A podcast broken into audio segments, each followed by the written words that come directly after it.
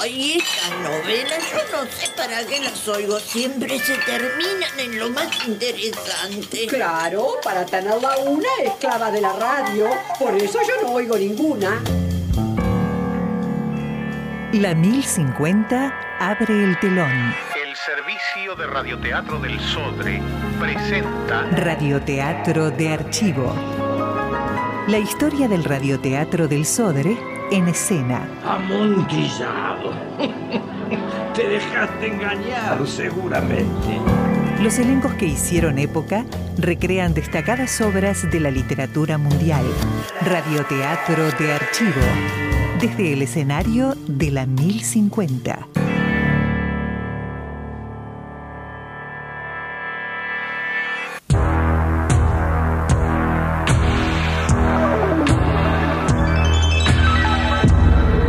El servicio de radioteatro del Sodre en su ciclo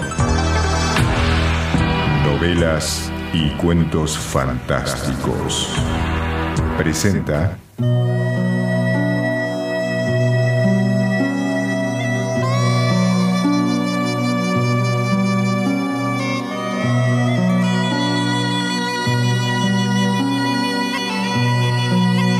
El ancho mundo allá lejos.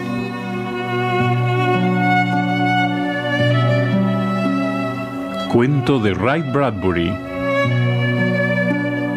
Guión radial, Raquel Gutiérrez.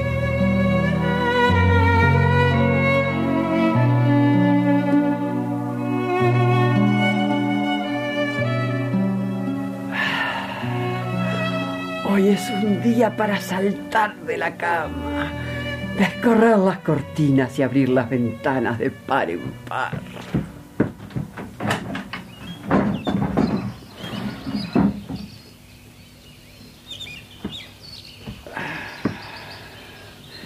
El corazón se me ensancha con el aire que viene de la montaña.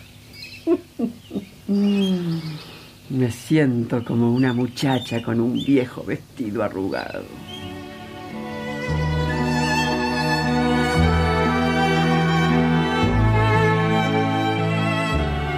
Era temprano. El sol apenas asomaba en el horizonte, pero los pájaros volaban ya desde los pinos. Tom, el marido de Cora, dormía junto a ella como un oso en la nieve e hibernación de las ropas de cama. Lo despertará mi corazón. Hoy llega Benji.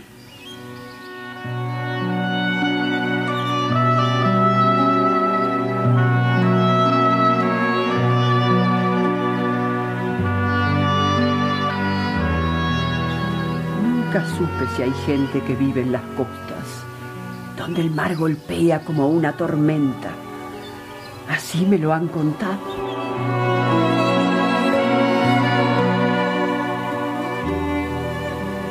Ella también ignoraba si había ciudades con luces de neón, como hielo rosado y menta verde, y fuegos de artificio rojos todos los días. Su único horizonte al norte, al sur, al este, al oeste, era aquel valle.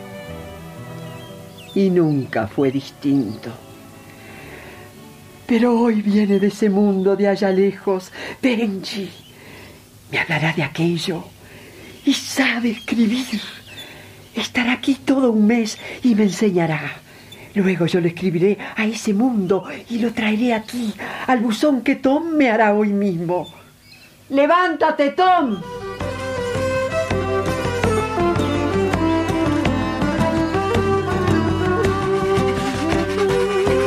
Mientras pulía sus ollas y sartenes, Cora veía su cara arrugada en el bronce. ¡Desayuno de habas! Parece que alguien es muy feliz. Una sombra cruza el patio. Señora Brabham, Ah, sí, la misma.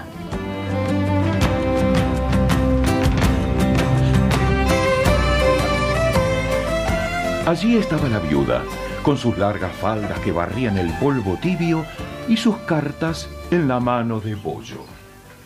buenos días. Acabo de pasar por mi buzón. Recibí una hermosura de carta de mi tío George de Springfield. ¿Cuándo recibió usted por última vez una carta de su tío, señora? Todos mis tíos murieron. Ah. Es realmente hermoso recibir cartas. Siempre metiendo el dedo en la llaga. ¿Cuántos años hace que dura esto? ¿Cuánto hace que esta mujer aparece con ojos risueños y habla en voz alta de las cartas que recibe, insinuando que nadie más en kilómetros a la redonda sabe leer?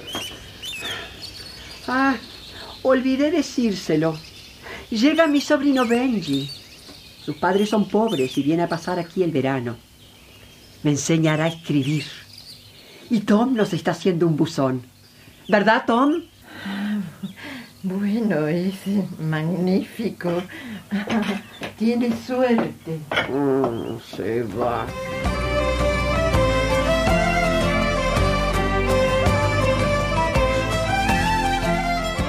En aquel mismo momento, ella había visto algo como un escarabajo, algo como un centelleo de pura luz solar, algo como una trucha que saltaba en el agua y pasaba por encima de la cerca del patio. Vio una manzana que saludaba y unos pájaros que huían aterrorizados de un manzano silvestre. Cora corrió y el mundo corrió detrás de ella a lo largo del sendero. Mira.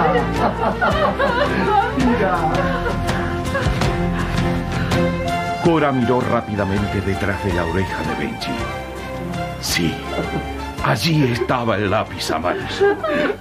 Benji, bienvenido. Ah, pero, pe- pero tía, tía, está llorando.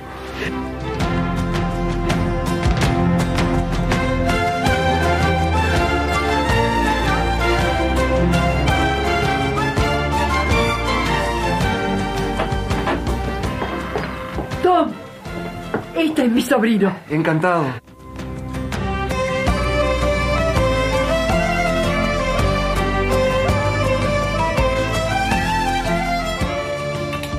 Toma. Eh, Benji, eh, háblame de ti. ¿Fuiste a la escuela? Mira, ¿Qué haces? Eh, ¿Para qué te descalzas? para escribir algo con el dedo del pie en las cenizas de la chimenea. ¿Qué dice? Dice C O R A. Cora. ¡Mi nombre! ¡Tom! ¡Mira! Benji, qué bueno que sepas escribir. Tuvimos un sobrino con nosotros hace tiempo que decía que podía leer al derecho y al revés, así que lo engordamos. Y él escribió cartas y nunca recibimos respuestas. Descubrimos al fin que solo sabía escribir como para que las cartas llegasen a la oficina de cartas perdidas. ¡Oh, Dios mío! Tom lo hizo adelgazar persiguiéndolo por el camino con un piquete de la cerca. Yo escribo muy bien. Eso es todo lo que queremos saber.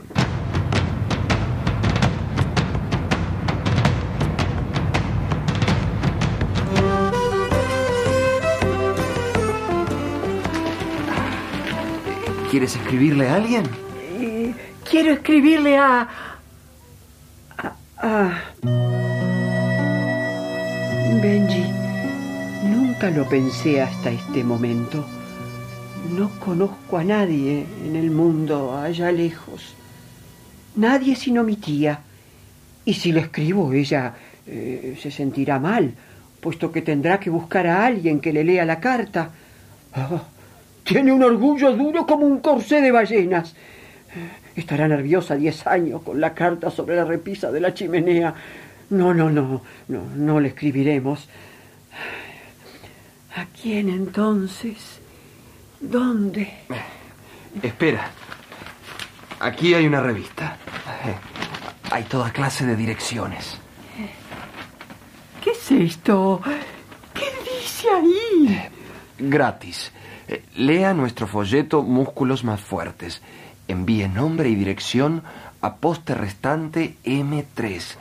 Recibirá el mapa gratuito de la salud. Mm, ¿Y este otro? Eh, detectives, investigaciones privadas, informes gratis. Escriba a GDM, Escuela de Detectives. ¿Todo gratis? Ajá. Bueno, envía a ese lugar. Estimada compañía, músculos más fuertes. Señores.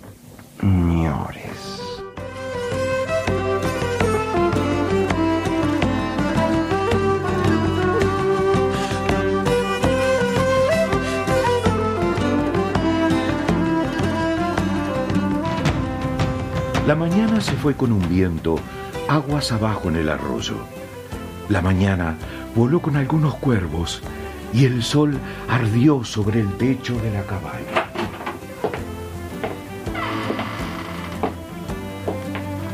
Tom estaba allí y no estaba porque no había nada ante ella, salvo un montón de hojas y un lápiz susurrante. Es mediodía y tengo hambre. Pero Cora era una estatua, observando al lápiz como quien observa un caracol que deja una estela brillante en una piedra chata. Es mediodía. Sí. Parece como si apenas hubiese pasado el tiempo desde que escribimos a la compañía coleccionista de monedas de Filadelfia. ¿No es así, Benji? Mientras esperas la comida, ¿no podrías hacer ese buzón, Tom? Más grande que el buzón de la señora Brabham, por favor. Lavaré una caja de zapatos. Tom Gibbs, quiero un buzón grande y hermoso, todo blanco, para que Benji pinte nuestro nombre con letras negras. No quiero recibir mi primera carta en una caja de zapatos. Y así se hizo. Benji escribió en el buzón terminado. Señora Cora Gibbs. ¿Qué dice ahí? Eh, señor Tom Gibbs. Eh, ah, todavía tengo hambre, ¿eh? Que alguien encienda el fuego.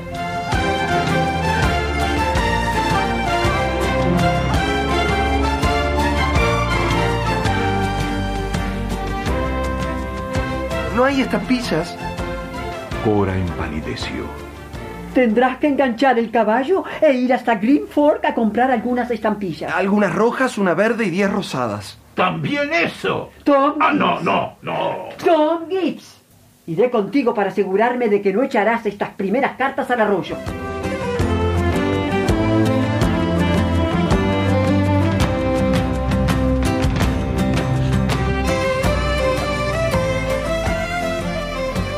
Aquella tarde, Cora visitó el buzón seis veces.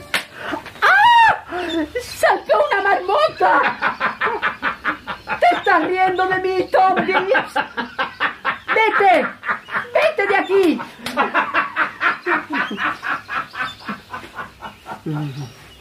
Es lindo mi buzón y está justo enfrente del de la señora Brown.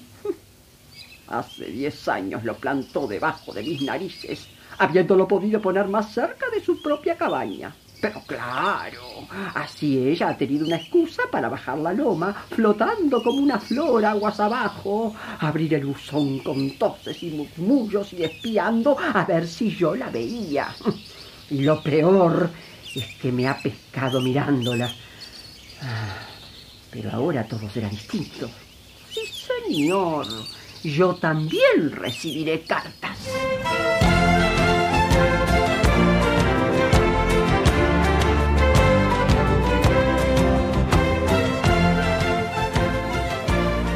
La mañana siguiente, Cora se levantó antes que el sol hubiera calentado los macizos de fresas o el viento hubiese movido los ríos. Ay, ¿A dónde vas, tía? Ah, al buzón, a ver si... No, es demasiado temprano. Ah, el coche del cartero no pasó todavía. El coche. A estos lugares tan alejados vienen en coche. ¿Estás enferma? No, no. Es que en 20 años no recuerdo haber visto ningún coche de correo por aquí. Acabo de darme cuenta de eso. Quizás viene cuando tú no estás cerca. Me levanto con la niebla y me acuesto con las gallinas. Nunca lo pensé realmente, por supuesto. Pero... Benji, tengo una mala corazonada. Cora se incorporó. Salió de la cabaña y bajó por la estrecha senda que llevaba al buzón de la señora Brabham. El silencio cubría los campos y las lomas. Era tan temprano que uno tenía que hablar en voz baja. No infringas la ley, tía Cora. Veamos. Aquí están. Mira. Pero, pero ¿cómo? Estas cartas están abiertas. ¿Las abriste tú? Nunca las toqué, muchacho. Ni siquiera mi sombra había tocado este buzón. Pero, tía Cora, estas cartas son de diez años atrás. ¿Qué? Tía Cora, esta mujer estuvo sacando del buzón las mismas cartas todos los días durante años. Y ni siquiera están dirigidas a la señora Brabham, sino a una mujer llamada Ortega, de Green Fork. Ortega, la mexicana de la tienda de comestibles. Todos estos años, todos estos años. Alzaron los ojos hacia la dormida casa de la señora Brabham en la fresca y silenciosa mañana. Ah, esa taimada, escandalizando siempre con su correo, tratando de humillarme, siempre pavoneándose, leyendo sus cartas. Mételas otra vez en el buzón, tía Cora.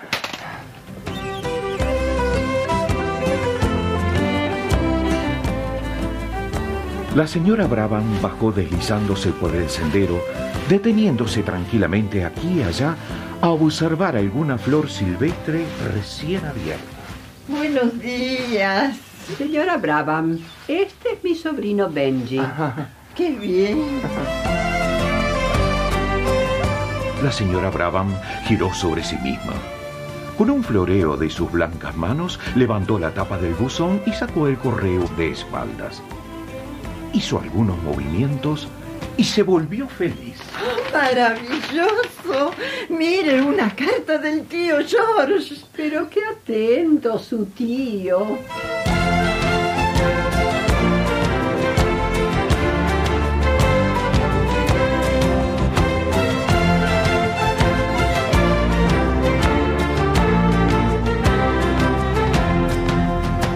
Luego, los días estivales, los días sin aliento de la espera. Las mariposas saltaban anaranjadas y azules en el aire y se oía el duro y constante sonido del lápiz de Benji que escribía a lo largo de las tardes. La boca de tu sobrino siempre está llena de comida. Y cada vez que yo llego, me encuentro con que la cena o el almuerzo se atrasaron. Se enfriaron o las dos cosas. O- no hay ni almuerzo ni cena. Es tan divertido verte escribir. Mañana empezaré a aprender.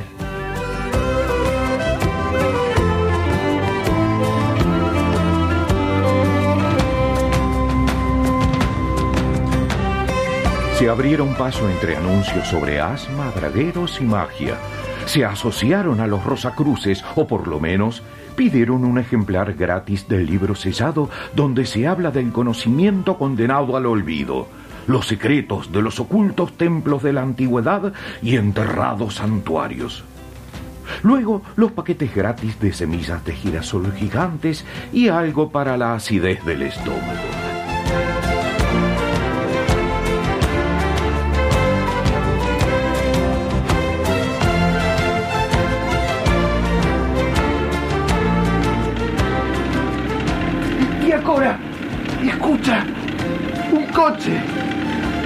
Por las lomas azules, entre los altos pinos verdosos y a lo largo del camino polvoriento, kilómetro a kilómetro, Llegó el sonido de un coche hasta que al fin dobló la curva y se acercó. ¡El correo! ¡El correo!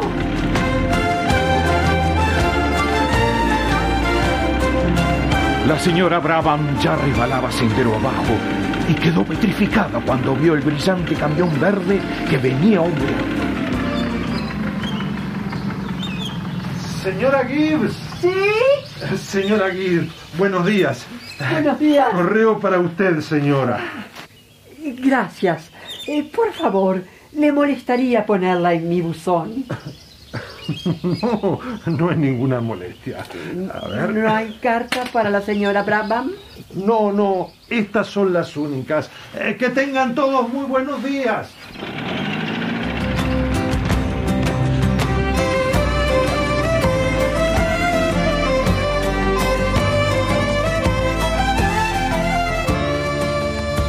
La señora Brabham estaba allí con las manos apretadas. Luego, sin mirar su propio buzón, se volvió y subió rápidamente por el sendero. Benji, he recibido cartas. Lémelas. ¿Está mi nombre en el sobre? Sí, tía. A ver. Estimada señora Gibbs. Estimada señora Gibbs. Le enviamos con esta carta el folleto gratuito de las escuelas intercontinentales que le informará cómo también usted puede seguir los cursos por correspondencia de enfermera. ¡Ay, Benji! ¡Benji! ¡Qué feliz soy! Eh, Empieza de nuevo. Estimada señora Gibbs.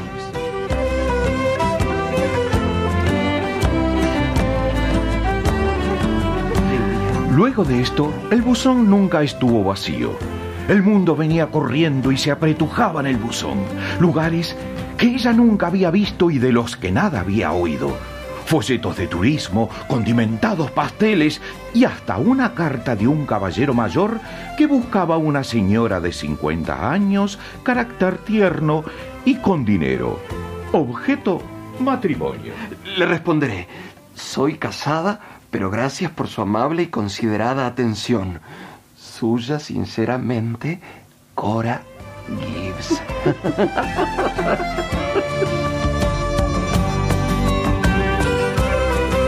Y el río de cartas siguió fluyendo entre las lomas. Catálogos de coleccionistas de monedas. eh, folletos de novedades. Lista de números mágicos. oh, Recetas contra la artritis. Muestras de matamoscas. Eso también.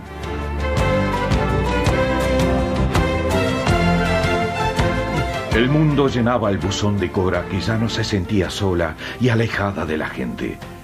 Si un hombre le escribía una carta acerca de los misterios revelados de los antiguos mayas, él recibía a su vez por lo menos tres cartas de Cora la semana siguiente que debían transformar aquella relación formal en una cálida amistad. Hoy tendré que poner mi mano en salmuera. ¿Has notado, Tom? ¿Qué cosa? Han pasado ya tres semanas desde que recibo cartas y la señora Brabham dejó de visitar el buzón. Ni siquiera sale a la puerta de su cabaña a tomar el aire. Será porque tú estás siempre en el camino esperando al cartero.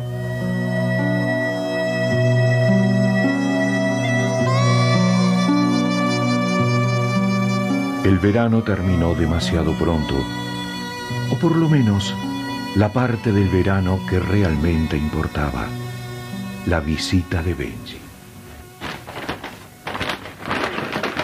Aquí, aquí tienes unos sándwiches con cebolla y también los zapatos lustrados. Gracias. Benji, debo disculparme contigo. No creo haberte mirado una sola vez a la cara en todo este tiempo. Pero si viera tu mano en una multitud, la reconocería. Pero tu cara no sé si la reconocería. No es una cara que valga la pena mirar. Ah, si tú y mil personas me dieran la mano en un cuarto oscuro, yo podría decir, esta es la de Benji.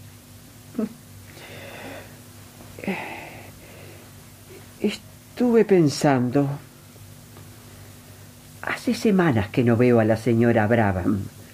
No sale nunca ahora y me siento culpable. Caí en un pecado de orgullo, algo más grave que todo lo que ella me hizo a mí. Le quité el sostén de su vida. Oh, fue algo malvado y, rencoroso y, y estoy avergonzada. Benji, ¿quieres hacerme un último favor? Sí, tía. Escribe una carta para la señora Brabham. Alguna de esas compañías pidiendo un folleto gratis, una muestra de algo y firma con el nombre de ella. Muy bien. La llevaré al correo cuando llegue a San Luis.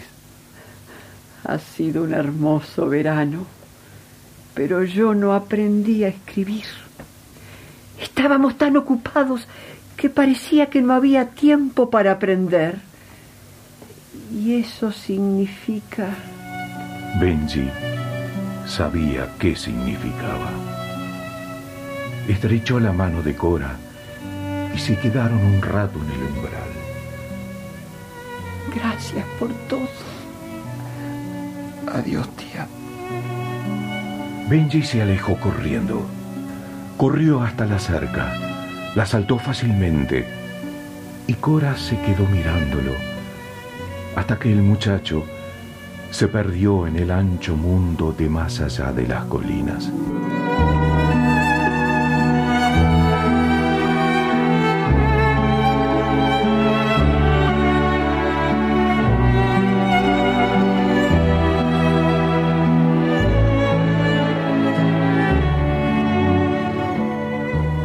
Las cartas siguieron llegando hasta seis meses después de la partida de Benji. Allí siempre estaba el camioncito verde del cartero y el cristalino grito del hombre o el silbido, mientras metía dos o tres sobres azules o rosados en el bonito buzón. Luego llegó el día en que la señora Brabham recibió su primera carta verdadera. El correo. Llegó el correo, señora Gibb. Llegó el correo. Una carta, una carta. ¡Qué suerte, querida! Las cartas llegan ahora una vez por mes.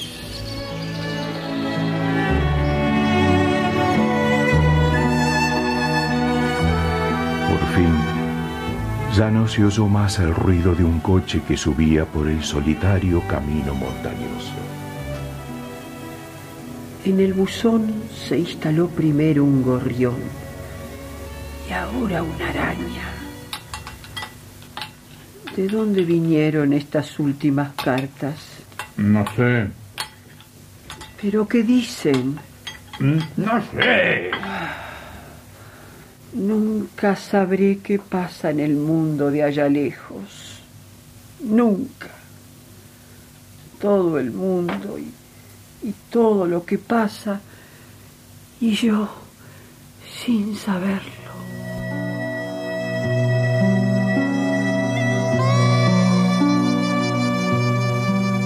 Un día, el viento derribó el buzón.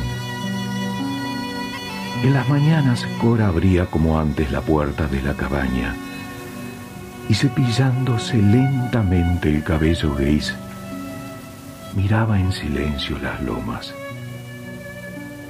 Y en todos los años que siguieron, no pasó nunca junto al buzón caído sin detenerse y meter en él una mano desesperanzada y sacarla vacía antes de internarse otra vez en los campos.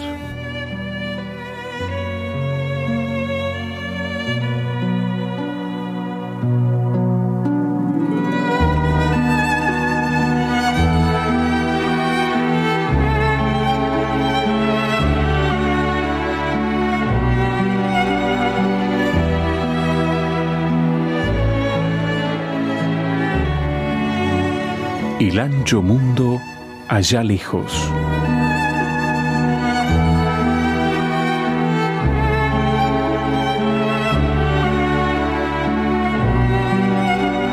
Cuento del escritor norteamericano Wright Bradbury, que se interpretó de acuerdo al siguiente reparto.